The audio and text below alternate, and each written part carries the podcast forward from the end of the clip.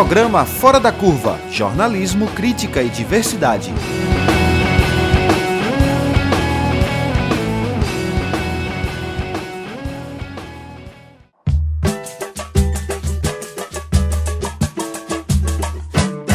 Tu és meu Brasil em toda parte, quer na ciência ou na arte, portentoso e altaneiro os homens que escreveram tua história conquistaram tuas glórias, epopés triunfais.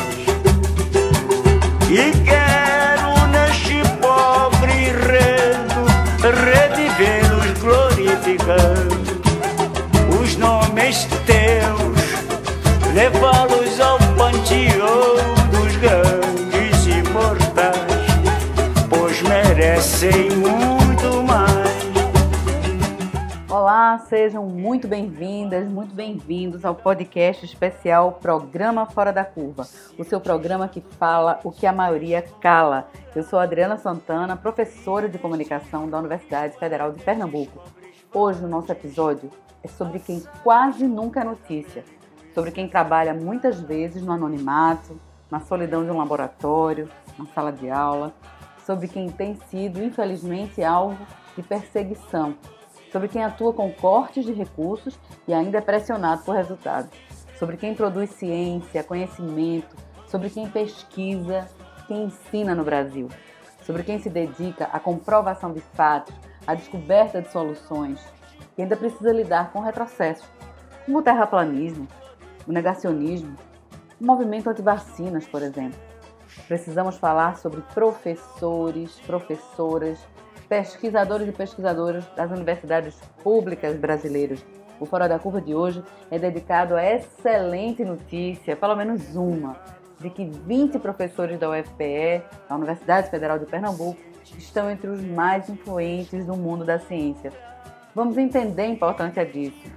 Segue o fio na nossa seleção musical também indicações de um artigo científico sobre temas de ciência em letras da música popular brasileira. Esse artigo foi escrito pelos pesquisadores Ideu de Castro Moreira e Luísa Massarani e vai de Alceu Valença a Cartola. Simbora conhecer alguns integrantes da lista das professoras e professores mais influentes na ciência internacional.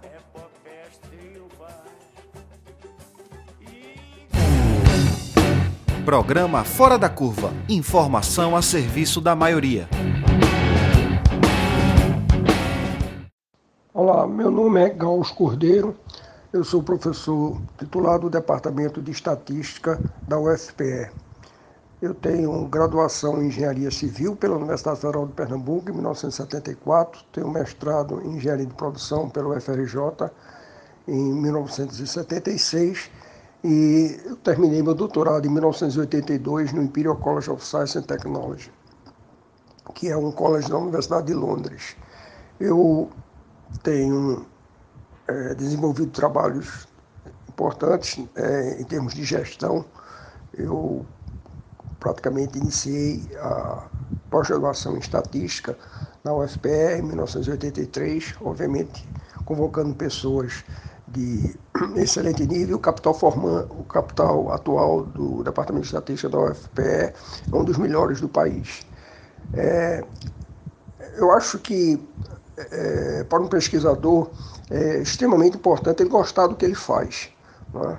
Você faz pesquisa por diletantismo, porque você tem é, é talhado para aquilo e porque você gosta, ao invés de você estar tá jogando tênis, assistindo um jogo de futebol ou assistindo televisão, é, você faz, se direciona para seus papers, para a sua produção científica.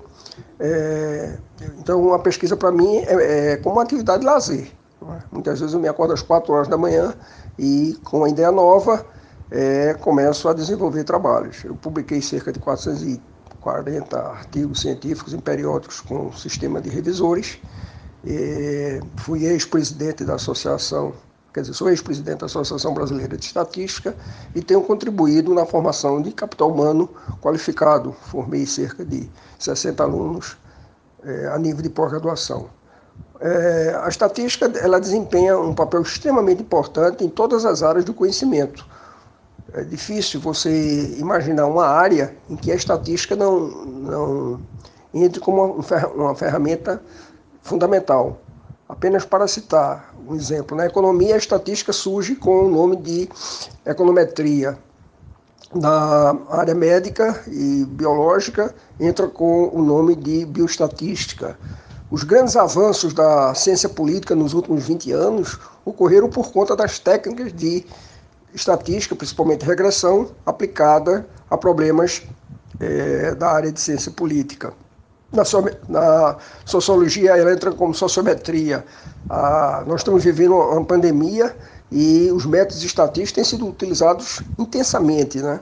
mas com o, o nome de ciência de dados cientista de, de dados. Eu trabalho numa área teórica, principalmente análise de sobrevivência, que é aplicada, por exemplo, para saber a chance de, um, de uma mulher que foi submetida a mastectomia radical, ela ter cura, é, de, ela está curada depois de um certo tempo, ou de um câncer recorrer após um certo tempo. Então, é, nós desenvolvemos modelos bem sofisticados com esse objetivo.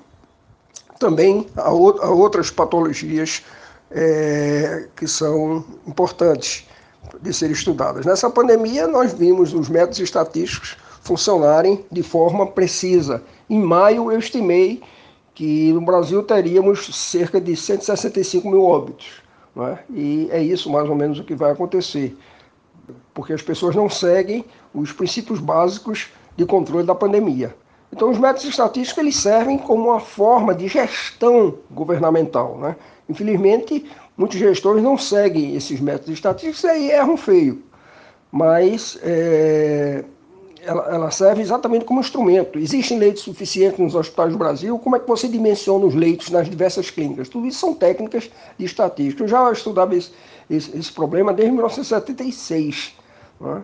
quando eu defendi a minha dissertação de mestrado da UFRJ. Então, o que eu posso dizer é que é, eu não tenho nenhum tipo de vaidade, pertencer ou não a essa lista de 2%, para mim não vai mudar a minha vida. Mas isso é fruto do meu trabalho. Né? Eu trabalho bastante né? e a natureza não dá nada de graça a ninguém. A gente escuta agora o professor Sérgio Rezende, do Departamento de Física da UFPE e que foi ministro da Ciência e Tecnologia.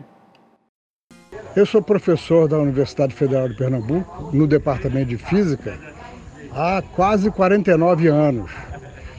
Na verdade, eu nasci e cresci no Rio de Janeiro. Depois eu fui fazer pós-graduação no exterior e me formei no Rio de Janeiro em engenharia eletrônica. E fui fazer a pós-graduação em engenharia eletrônica, mas física de materiais. Voltei do exterior e fui ser professor na PUC do Rio de Janeiro, onde eu tinha sido aluno. E então eu, eu tive na pós-graduação dois alunos pernambucanos que eram de uma turma de cinco engenheiros que queriam voltar para Recife e criar um grupo de pesquisa. E eles me convenceram a, a vir para cá. Esses dois são professores do Departamento de Física comigo, chamam Cid Araújo e José Rios Leite. Eles tinham também outros três colegas que estavam em São Paulo, Ivon Fittipaldi, é, Maurício Coutinho e Marco Gameiro. Eu, eu vim para Pernambuco então em janeiro de 1972 e desde então sou professor da universidade. Já estou aposentado há alguns anos, mas continuo fazendo pesquisa, ensinando Nesse semestre, por exemplo, eu estou dando aula na graduação remotamente, porque estamos sem aulas presenciais. Então eu sou físico, como eu falei, há mais de 50 anos, trabalho com é, física teórica, experimental, mais experimental do que teórica, em materiais magnéticos e numa área nova de magnetismo que chama espintrônica e, e, como trabalho então há muito tempo em área de fronteira, eu, eu, eu sou bem citado né, internacionalmente. Os, os meus artigos são citados e por isso eu, eu entrei nessa lista que, que, que saiu noticiada é, recentemente. Durante a minha carreira de professor, eu também tive muitas atividades de administração e gestão de ciência. Eu fui chefe do departamento de física nos primeiros anos, depois fui diretor do Centro de Ciências Exatas da UFPE, depois eu fui diretor científico da FACEP, a nossa fundação de apoio à pesquisa. Eu fui o primeiro diretor científico na implantação da FACEP. Depois disso, eu fui secretário de Ciência, Tecnologia e Meio Ambiente no terceiro governo Arraes. Passei ainda, depois disso, passei dois anos na prefeitura de Olinda com a minha amiga Luciana Santos. Fui secretário do Patrimônio, Ciência e Cultura. E aí saí da, da prefeitura quando o presidente Lula foi eleito e eu então fui ser presidente da financiadora de estudos e projetos, a FINEP, cuja sede é no Rio de Janeiro e é a principal agência federal de apoio à ciência e tecnologia. É, a FINEP é um órgão do Ministério da Ciência e Tecnologia. Então, depois de dois anos e meio, eu fui para o Ministério no lugar de Eduardo Campos, que, que era o ministro e que saiu para ser candidato a é, deputado, ser candidato não, ele foi, ele voltou para a Câmara dos Deputados para é, constituir a base do presidente Lula. O, o, mandato do presidente Lula terminou em 2010, portanto eu fiquei cinco anos e meio no Ministério e, e desde que é, eu saí do Ministério, em dezembro de, de 2010, eu voltei a ser tempo integral e dedicação exclusiva na universidade, sem nenhuma outra atividade. Então eu concluí que como eu tinha despendido uma grande parte do meu tempo, de minha energia com a administração, depois de ser ministro não tinha que fazer mais nada de administração.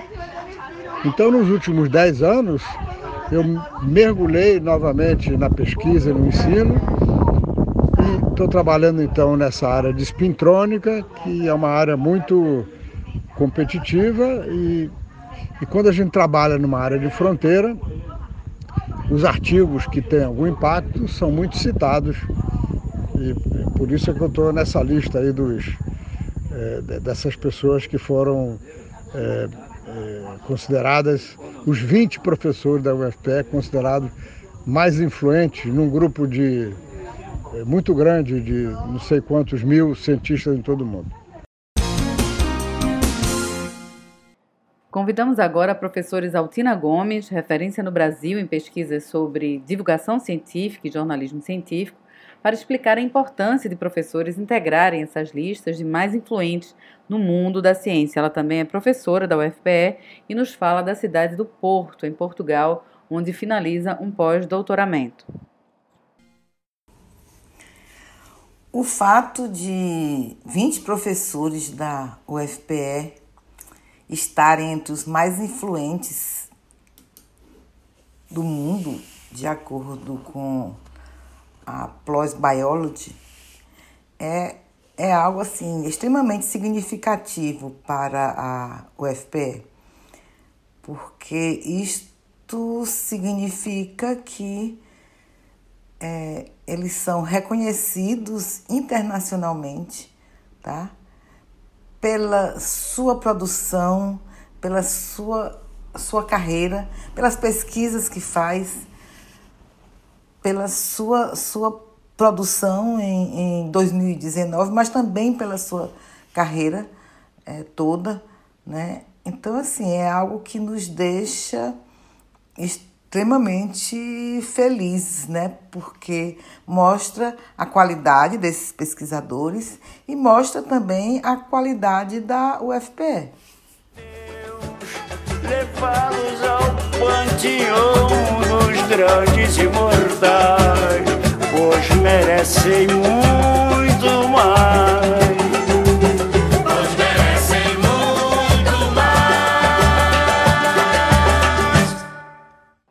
Esta edição do programa Fora da Curva discute sobre 20 professores da Universidade Federal de Pernambuco que estão entre os mais influentes do mundo, de acordo com o estudo da publicação PLOS Biology. Esse banco de dados atualizado de cientistas traz dois rankings.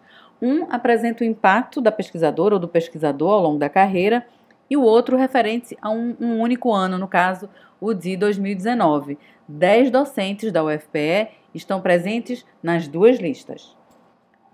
E a gente continua agora escutando o depoimento de professores da UFPE que são considerados os mais influentes no mundo da ciência. Meu nome é Cid Bartolomeu de Araújo, sou graduado em Engenharia Elétrica pela UFPE, mestrado e doutorado em Física pela PUC do Rio de Janeiro, pós-doutorado na Harvard University. Sou professor na UFPE desde 1971. Fiz parte do grupo que iniciou pesquisas em física no Departamento de Física da UFPE. Ao longo de quase 50 anos, construímos os laboratórios de pesquisa que hoje encontram-se em plena atividade, bem equipados e atualizados para as áreas de pesquisa nas quais atuamos. Durante cinco décadas na UFPE, me dediquei inicialmente à área de materiais magnéticos e desde 1978 atuo na área de lasers, óptica não linear e fotônica. Como professor, ministrei disciplinas para estudantes de física, engenharia, química e ciência de materiais, nos níveis de graduação e pós-graduação. Em várias oportunidades, assumi posições administrativas como coordenador de cursos de graduação e pós-graduação, chefia do Departamento de Física e direção do Centro de Ciências Exatas e da Natureza. Além das pesquisas na UFPE, tive a oportunidade de viajar várias vezes para trabalhar em laboratórios no exterior, particularmente nos Estados Unidos e na França. Em consequência, várias das minhas publicações contam com coautores de diferentes instituições Atualmente estou dedicado à pós-graduação em Física e pós-graduação em Ciência de Materiais. Sou professor permanente de ambos os cursos. Além de ministrar aulas e seminários, oriento trabalhos de estudantes de mestrado e doutorado. A pesquisa que faço é intimamente relacionada com os projetos de teses. Atualmente, mantenho colaborações internacionais com colegas da França, Estados Unidos, Israel, Índia, além de alguns laboratórios brasileiros. Além dos resultados científicos das pesquisas, uma consequência importante do nosso trabalho é a formação de novos pesquisadores que vão assumir posições em universidades, laboratórios industriais e centros de pesquisa. Já orientei teses de cerca de 70 mestres e doutores que estão atuando em várias universidades do país e alguns no exterior.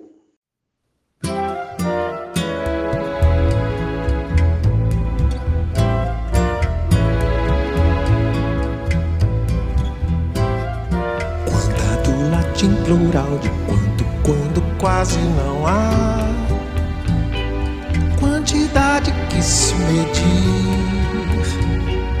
qualidade que se expressar. Fragmento infinitésimo, quase que apenas mental. Quanto granulado no mel, quanto ondulado no sal. Mel de urânio, sal de rádio, qualquer coisa quase ideal dos cânticos, quântico dos quânticos, cântico dos cânticos, quântico dos quânticos.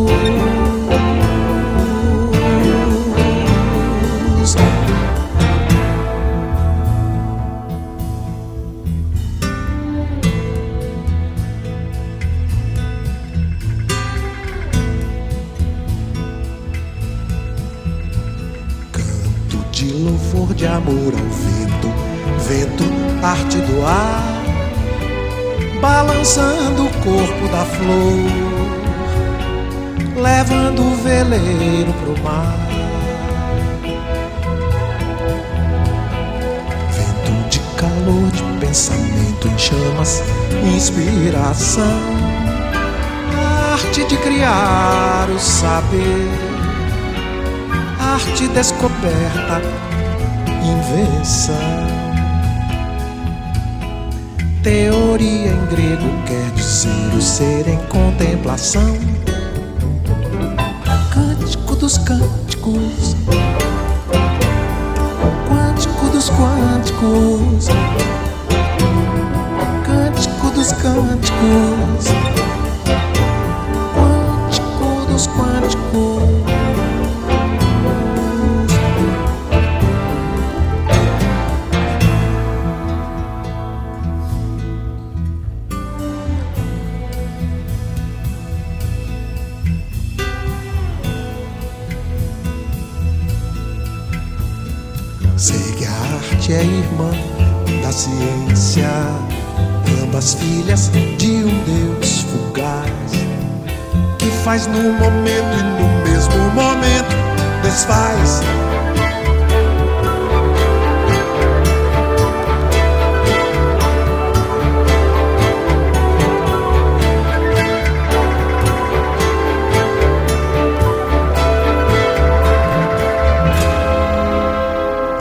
Esse vago Deus por trás do mundo, por detrás do detrás. Cântico dos cânticos, quântico dos quânticos, cântico dos cânticos,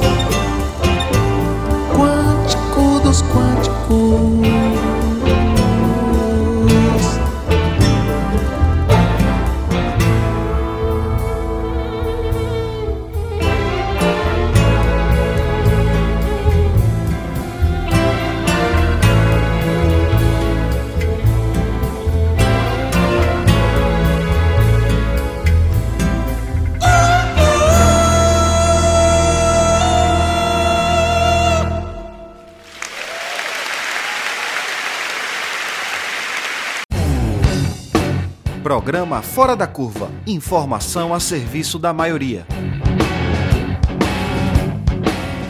E a gente continua agora escutando o depoimento de professores da UFPE que são considerados os mais influentes no mundo da ciência. Meu nome é Ulisses Albuquerque e sou biólogo e professor titular do Departamento de Botânica da Universidade Federal de Pernambuco. No Departamento de Botânica, eu tenho atuado tanto no ensino de graduação e pós-graduação, na extensão e na pesquisa. É, especialmente nesse período agora é, de pandemia, a nossa equipe tem se dedicado muito a ações de extensão, principalmente de divulgações, é, de divulgação sobre é, o cenário da pandemia, é, fake news, aspectos psicológicos, é, emocionais do mundo, do, desse mundo que a gente espera que seja esse mundo de pós é. Além disso, em termos de pesquisa, eu tenho perseguido durante toda a minha vida, a minha carreira, em compreender um pouco mais da ecologia humana, da nossa presença no planeta e nos impactos, é, sejam positivos ou negativos, da nossa interação com a biodiversidade. E isso então deriva várias linhas de pesquisa. É, uma das nossas linhas de pesquisa é envolvida, é, está relacionada com o uso, a descoberta, a investigação do potencial de plantas medicinais do Nordeste do Brasil. Uma outra linha de investigação que é bem mais focada nessa questão da nossa interação com a natureza, tenta entender como a nossa mente funciona nessa relação. Então a gente está é, atuando em algumas dessas abordagens, faz mais ou menos, ou melhor, fazem é, três anos que nós estamos é, como professor na Universidade Federal de Pernambuco. Programa Fora da Curva. Informação a serviço da maioria. Na sequência da nossa entrevista, nós perguntamos ao professor Ulisses Albuquerque, do Departamento de Botânica da UFPE, qual a importância para ele, qual a relevância do nome dele e do nome de outros colegas também, né, terem sido incluídos na lista de pesquisadores mais influentes no mundo da ciência. Essa pergunta é bem interessante porque ela reflete é, todo o investimento que foi feito na minha carreira, seja pelos meus professores, seja pelas minhas orientadoras. Então, chegar a esse reconhecimento internacional, sendo é, um pesquisador brasileiro e um, um pesquisador nordestino, dentro desse cenário, desse contexto que a gente sabe muito bem que é a ciência brasileira, é, é, é uma sensação é, de grande alegria. Mas para mim ela tem um gosto ainda mais é, especial, porque eu estou dando isso é, como professor da Universidade Federal de Pernambuco. Toda a minha formação, seja ela de graduação, mestrado e doutorado, foi na Universidade Federal de Pernambuco. Fui ainda durante um período professor substituto, logo após é, o meu mestrado, e quando terminei o doutorado, prestei concurso público para a Universidade Federal, de Federal Rural de Pernambuco, e lá fiquei por 17 anos. Uma casa que me acolheu e que ajudou muito no meu desenvolvimento. Só posteriormente, mas bom, vamos fazer agora quatro anos, né, é, em 2021, que nós estamos é, na minha alma mater, na Universidade Federal de Pernambuco.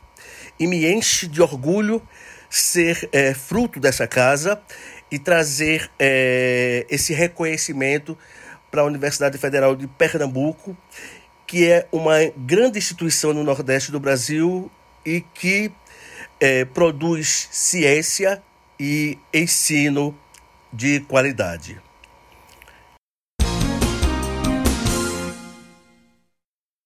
Infelizmente, apenas uma mulher figura na lista dos 20 professores da UFPE mais influentes na ciência mundial. Isso ainda é reflexo da enorme desigualdade de gênero que existe também no meio acadêmico e científico. Apesar de as mulheres serem maioria das estudantes de graduação e pós-graduação no país, e também, de acordo com o CNPq, maioria na concessão de bolsas de mestrado, doutorado e pós-doutorado, as pesquisadoras brasileiras enfrentam um fenômeno conhecido como teto de vidro, uma espécie de impedimento invisível para que mulheres alcancem os postos de maior poder na academia. Também há grande desnível de raça no mundo da ciência. Aqui no Brasil, Segundo dados do CNPq relativos ao ano de 2016, apenas 15% das bolsistas são mulheres negras. Meu nome é Mônica Ferreira da Costa, eu sou oceanógrafa, me formei na UERJ em 1988. Depois eu fiz mestrado em Química na PUC do Rio de Janeiro, terminei em 1991 depois eu fiz PhD em Ciências Ambientais na University of East Anglia, que fica na cidade de Norwich, na Inglaterra, no Reino Unido. Eu terminei o meu PhD em 1997 e retornei ao Brasil. Já em 1998, eu fiz concurso para ser professora do Departamento de Oceanografia da UFPE. Então eu estou por aqui já faz 22 anos. Nesses 22 anos, é, eu comecei como professora adjunto, hoje eu sou professor titular, mas as minhas tarefas no departamento não mudaram. Minhas tarefas no departamento são as aulas de graduação no bacharelado em oceanografia e no programa e de pós-graduação, né, no programa de pós-graduação em oceanografia, os dois na UFPE. É, essas aulas elas são de diversas disciplinas, principalmente de propriedades químicas da água do mar, de poluição marinha, metodologia científica, gerenciamento costeiro, redação científica. Então, bastante diversidade nos assuntos que eu abordo nas disciplinas ao longo dos semestres e dos anos letivos. Uma outra função lá no departamento de oceanografia é de pesquisador. Né? Então, quando a gente dá aula na pós-graduação, a gente também tem nossos orientandos, tem nossos projetos de pesquisa e essa função né, de pesquisador, ela ocupa uma boa parte da, do nossa, da nossa semana. A gente é, escreve projetos, consegue financiamentos, a gente capta recursos humanos para trabalhar com a gente, executa essa pesquisa e depois a gente tem que relatar essa pesquisa, né? É, não só para as agências de fomento, como a CNPq, a CAPES, a FACEP, mas a gente também relata para toda a comunidade científica e para a sociedade como um todo. Então, é daí dessa pesquisa que a gente faz em parceria com outros colegas professores, com pesquisadores do mundo todo e principalmente com os nossos alunos de pós-graduação e alguns de graduação, que saem os trabalhos científicos que a gente publica né, em, em periódicos em jornais nacionais e internacionais. Uma outra tarefa no Departamento de Oceanografia são as atividades de extensão, onde a gente comunica, se comunica, né, é a porta né, a, pela qual a gente se comunica com a sociedade. Então, tem diversas atividades de extensão lá no departamento também. E o embasamento dessas atividades de extensão também é a pesquisa, né? Ou seja, a pesquisa, o estudo, a leitura, a preparação das aulas é o embasamento de todas as atividades que a gente faz, porque a gente é, recolhe toda essa informação dentro da gente e traduz em aula, traduz em pesquisa, traduz em, em publicações e traduz também para a sociedade. Então, o trabalho da gente funciona mais ou menos assim: recolhendo e gerando informação e apresentando essa informação da melhor forma possível para os nossos diferentes públicos. Eu sou Pedro Carelli, atualmente pró-reitor de Pesquisa e Inovação da Universidade Federal de Pernambuco. É, sobre a lista dos pesquisadores mais influentes na ciência internacional, é, a UFPE teve uma importante participação, com 20 pesquisadores indicados em diversas áreas do conhecimento. É, em primeiro lugar, é importante por ser um reconhecimento externo da qualidade da pesquisa desenvolvida na UFPE. É importante também para dar visibilidade à sociedade do potencial instalado que temos para desenvolvimento científico e tecnológico. De forma mais ampla eh, sobre a ciência no Brasil, até o começo dessa década tivemos uma expansão do número de pesquisadores, né, principalmente devido ao crescimento e criação de universidades federais, e tivemos também uma expansão de investimento em ciência e tecnologia, é, realizando pesquisas, equipando laboratórios e formando pesquisadores, é, mestres e doutores. É, infelizmente, nos últimos quatro anos, é, temos tido sucessivos e importantes cortes de orçamento para pesquisa no Brasil. Os cortes orçamentários eles apresentam dois riscos. Né? O primeiro, mais imediato, é que é, podemos perder a liderança, deixando de fazer pesquisas importantes ou então que as pesquisas sejam feitas é, mais lentamente ou com qualidade inferior ao que poderiam, devido ao subfinanciamento. O segundo risco é, é desarticular um sistema de formação de pesquisadores nos programas de pós-graduação que comprometa o futuro da nossa ciência. É preciso então que o Brasil desperte para o potencial enorme que temos instalado né, de pesquisa e desenvolvimento e faça um financiamento adequado da nossa ciência para que a gente possa dar as respostas de desenvolvimento científico, tecnológico, econômico, social, é, para melhorar o futuro do país.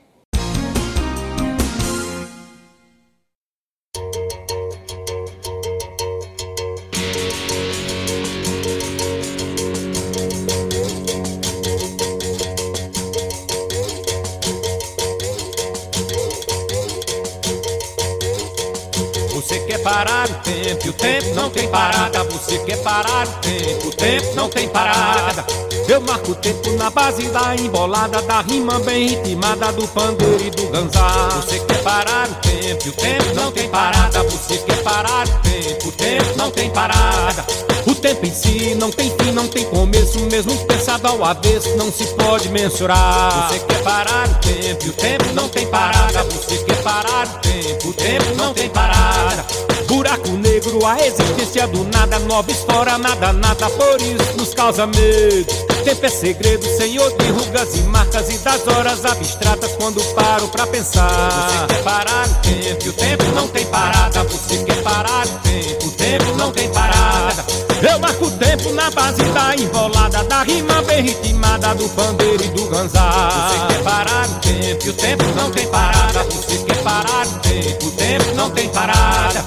O tempo em si não tem fim, não tem começo, mesmo pensado ao avesso, não se pode mensurar. Você quer parar o tempo, e o tempo não tem parada. Você quer parar o tempo, o tempo não tem parada.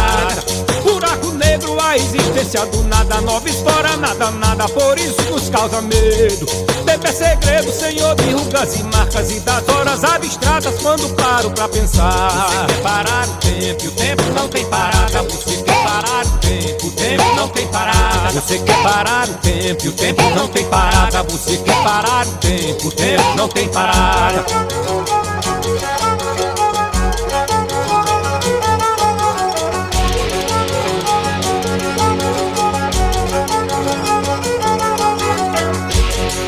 Eu tempo na banda embolada, rima bem ritmada do pandeiro e do ganzá. Você quer parar o tempo, e o tempo não tem parada. Você quer parar o tempo, o tempo não tem parada. O tempo em si não tem fim, não tem começo, mesmo pensado ao avesso, não se pode mensurar. Você quer parar o tempo, e o tempo não tem parada. Você quer parar o tempo, o tempo não tem parada. Buraco negro, a existência do nada, novos fora, nada, nada, por isso nos causa medo. Tempo segredo, senhor de rugas e marcas e das horas abstratas quando paro pra pensar. Você quer parar o tempo, o tempo não tem parada. Você quer parar o tempo, o tempo não tem parada. Você quer parar o tempo, o tempo não tem parada. Você quer parar o tempo, o tempo não tem parada. Você quer parar o tempo, o tempo não tem parada. Você quer parar o tempo, o tempo não tem parada. Você quer parar o tempo, o tempo não tem parada. Você quer parar o tempo, o tempo não tem parada.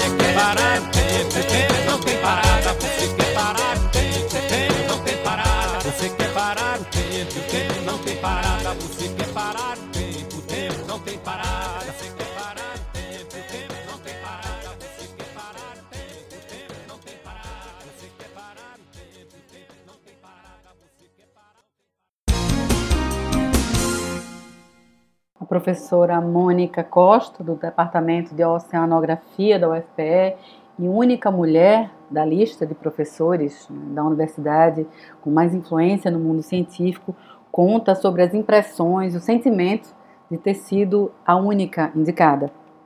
Bom, logicamente, a primeira surpresa foi estar naquela lista né, de indicados como um dos 100 mil pesquisadores mais influentes do mundo.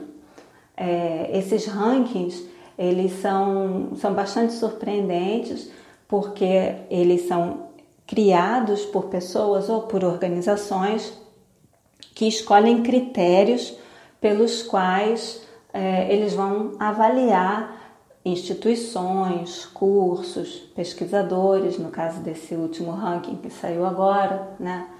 E eles escolhem critérios objetivos, critérios numéricos. E dentre esses critérios, critérios numéricos que esse ranking é, escolheu está o impacto das publicações científicas. Então eles rodaram esse modelo, né, alimentaram e rodaram esse modelo e saíram com esse resultado dos 100 mil pesquisadores mais, mais influentes. E quando o pessoal da UFPE pegou então o banco de dados e filtrou para extrair quem era da UFPE que estava ali naquele, naquele universo, né, eles conseguiram um resultado de 20 nomes. Então, esses 20 nomes estão divididos em dois grandes grupos que são aqueles que têm uma influência ao longo de toda a carreira e aqueles que tiveram mais influência é, ao longo do ano de 2019 e o meu nome foi o nome da única mulher né, que apareceu nesse grupo todo, mas na lista dos mais influentes em 2019. Eu fiquei surpresa de estar na lista, foi, o primeiro, foi a primeira impressão. E a segunda impressão, na verdade, eu mesma nem tinha notado, foram as minhas amigas pesquisadoras, né, que chegaram e falaram para mim, Mônica, você é a única mulher na lista. Aí foi a segunda surpresa, né? Mais gostosa ainda. Primeiro porque foram as minhas amigas que falaram e segundo porque eu mesma não tinha percebido quando eu li a notícia já é, no final do dia, não prestei, não prestei atenção nisso. Né? Então eu fico muito feliz é, e eu fico muito esperançosa também, porque na lista das pessoas mais influentes ao longo da carreira não tem nenhuma moça, não tem nenhuma mulher, nenhuma menina. Mas na que mais, é mais influente em 2019, eu acho que eu consegui botar o pé na porta, né? E eu acho que é um, é um momento em que a gente vai começar a prestar mais atenção na evolução desse índice, na evolução desses indicadores, porque a tendência é que nos próximos anos mais mulheres estejam nessa lista também, né? Então, é, ser pioneira é uma honra para mim, né? me sinto representando né, todas as, as, as colegas mas espero que eu tenha aberto a porta para que todas venham junto comigo, né, compartilhar desse privilégio nos próximos anos.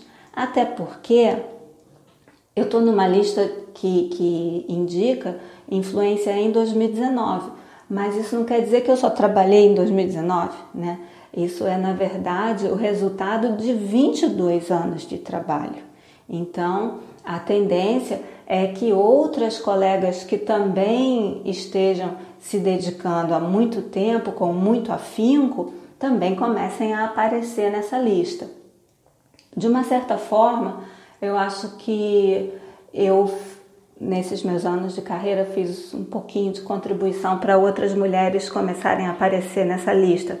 Se não for na UFPE, em qualquer instituição onde elas estejam, porque é, por alguma razão que eu desconheço, né, é, que está fora do meu controle, eu formei muito mais mulheres do que homens. Eu praticamente só formei mulheres.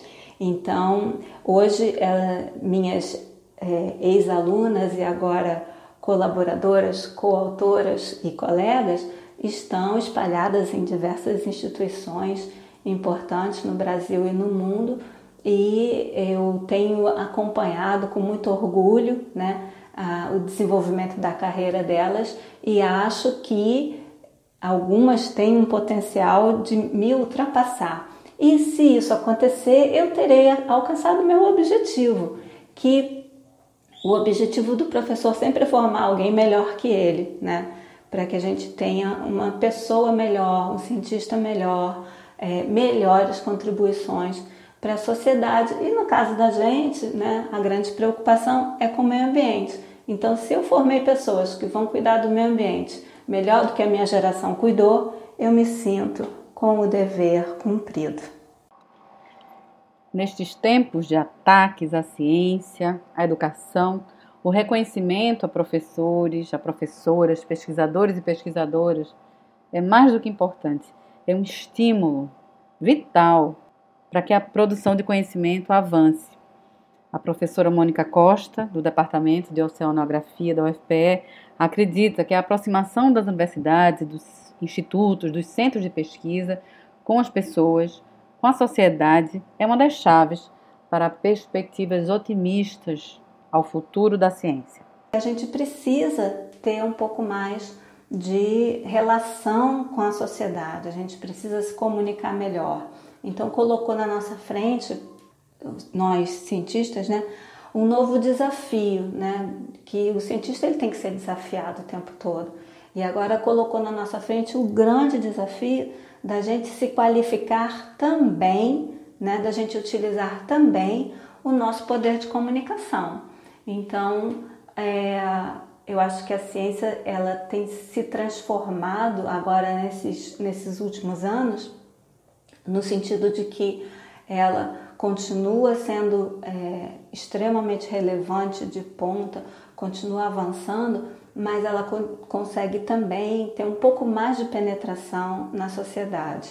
Né? Então a gente observou nos primeiros anos do século XXI um futuro muito diferente daquele que a gente é, imaginava no século XX. No século XX, quando, quando falava em futuro, ou a gente pensava no desenho dos Jetsons, ou a gente pensava no filme do Blade Runner, né? E no final não foi nenhum nem outro, né? No final foi um futuro é, permanentemente desafiador, onde a, a ciência teve que continuar a mostrar que ela veio aqui para cumprir um papel importante, que todo mundo pode fazer ciência, que todo mundo pode ajudar na ciência. É, Criou-se, ampliou-se, consolidou-se o, o conceito de ciência cidadã e a gente tem trabalhado muito no processo de comunicação científica também. Então, um, uma forma de, de, tirar a ciência, né, da, os cientistas, os professores universitários, os pesquisadores, daquelas que a gente chama de, de torres de marfim, né? Então, essas torres, pelo que a gente tem percebido, pelo que a gente tem sentido, elas sofreram sim alguns ataques violentos, mas no final das contas, as portas dessas torres foram abertas pela, pela sociedade e ao invés da sociedade invadir, né, em, em certo grau, isso aconteceu, né, existe uma maior, um maior acesso né, de diversos grupos sociais à possibilidade da carreira de cientista, também teve um processo inverso muito interessante e, e assim, um que a gente talvez nem esperasse, né? que foi os alunos, né, bem novinhos, a, a sociedade mais tenra que a gente tem, terem entrado e puxado a gente para fora. Então isso também foi um movimento muito importante, que a gente viu que pode sair, porque como a porta está aberta, a gente pode voltar. E quando a gente volta, a gente leva alguém com a gente, a gente forma e depois manda de volta para o mundo para viver na sociedade então, é um, é, as portas dessas torres de marfim, as portas das universidades, os portões das, das instituições de pesquisa, eles têm uma tendência agora né, de permanecerem abertos. Não só de abrir e fechar de vez em quando, mas de permanecerem abertos para que exista tanto a possibilidade de saída da gente, da gente não se sentir acuado né, dentro do, dentro da, das instituições, dentro dos laboratórios, dentro das salas de aula, mas também a possibilidade da sociedade entrar, ou para visitar, ou para vir compor o, o corpo né, científico, a comunidade científica, que vem então com uma necessidade enorme de crescer, de se fortalecer, de ter mais a cara da, da sociedade a qual ela serve e esse movimento, apesar de muito lento, apesar de ser fruto de muita batalha, ele vem mostrando resultado. Então, acho que o futuro da ciência é que eu vejo é o mesmo que alguns cientistas viam algum tempo atrás, né? Só que com uma perspectiva tecnológica muito diferenciada, lógico, né? Mas eu vejo o futuro de uma ciência crescente, tanto em volume quanto em participação na sociedade, né?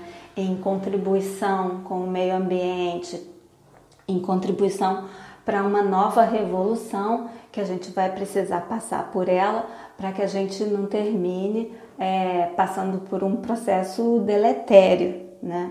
Então a gente vai ter que se reinventar como sociedade para poder se reinventar como espécie que coabita esse planeta e poder usufruir sem é, trazer um, um prejuízo tão grande que torne a nossa própria permanência aqui, a nossa própria existência inviável. Né? Então, tá aí o desafio do século 21. Provavelmente não vai ser para a minha geração, né? a minha geração ainda vai sofrer antes de ver é, esses processos serem, serem revertidos, mas eu espero que as pessoas que a gente está formando consigam né, começar a reverter esse processo e as pessoas que elas formarem comecem então a colher algum resultado positivo no sentido de frear todas essas mudanças, de sofrer uma evolução social e de chegar no final do século XXI com perspectivas muito mais positivas do que nós temos hoje em, em 2020. Então, minha perspectiva para a ciência é de otimismo. Acho que o cientista tem esse viés otimista, porque senão ele, ele não fazia ciência, porque ciência a gente faz para o futuro, não é só para a gente. Este programa foi produzido pelas estudantes Carol Torpe, Luane Barbosa e Tawane Maria, do curso de jornalismo da UFPE, e também por Guilherme Falcão, aluno de Ciências Sociais, com supervisão, apresentação e edição da professora Adriana Santana. Encerramos com a canção Corta Jaca, composição de Chiquinha Gonzaga, primeira mulher a reger uma orquestra no Brasil. Até o próximo episódio.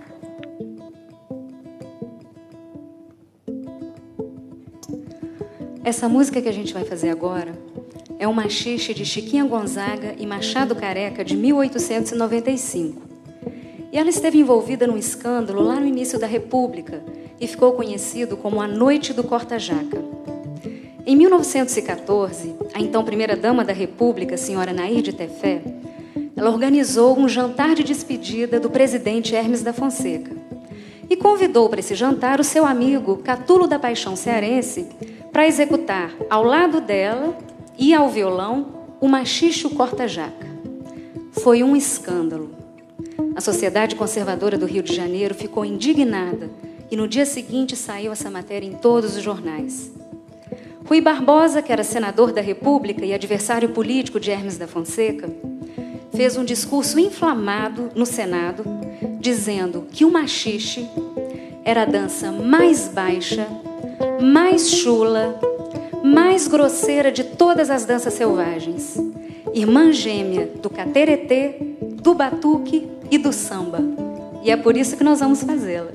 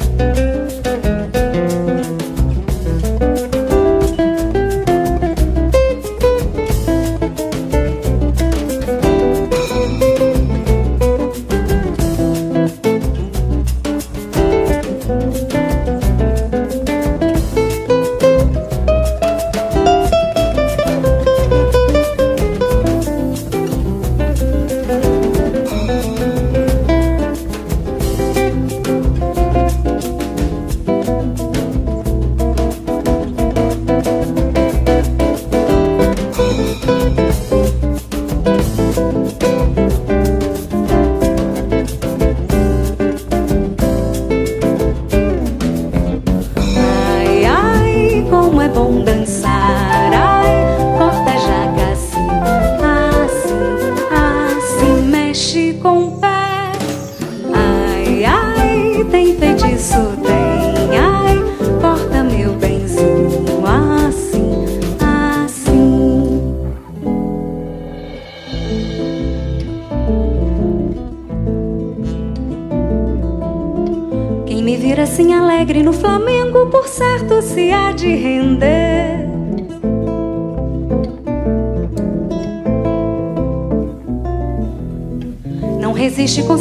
Com certeza. Esse jeito de mexer, de mexer. Não resiste com certeza, com certeza. Esse jeito de mexer.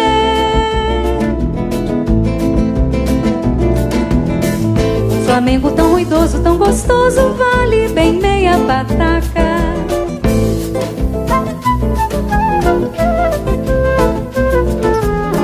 Dizem todos que na ponta está na ponta.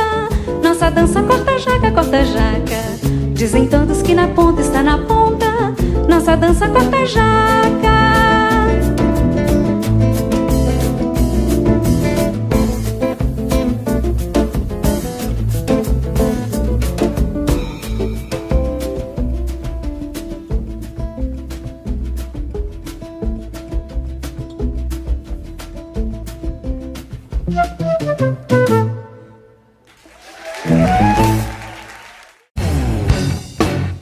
Programa Fora da Curva. Informação a serviço da maioria.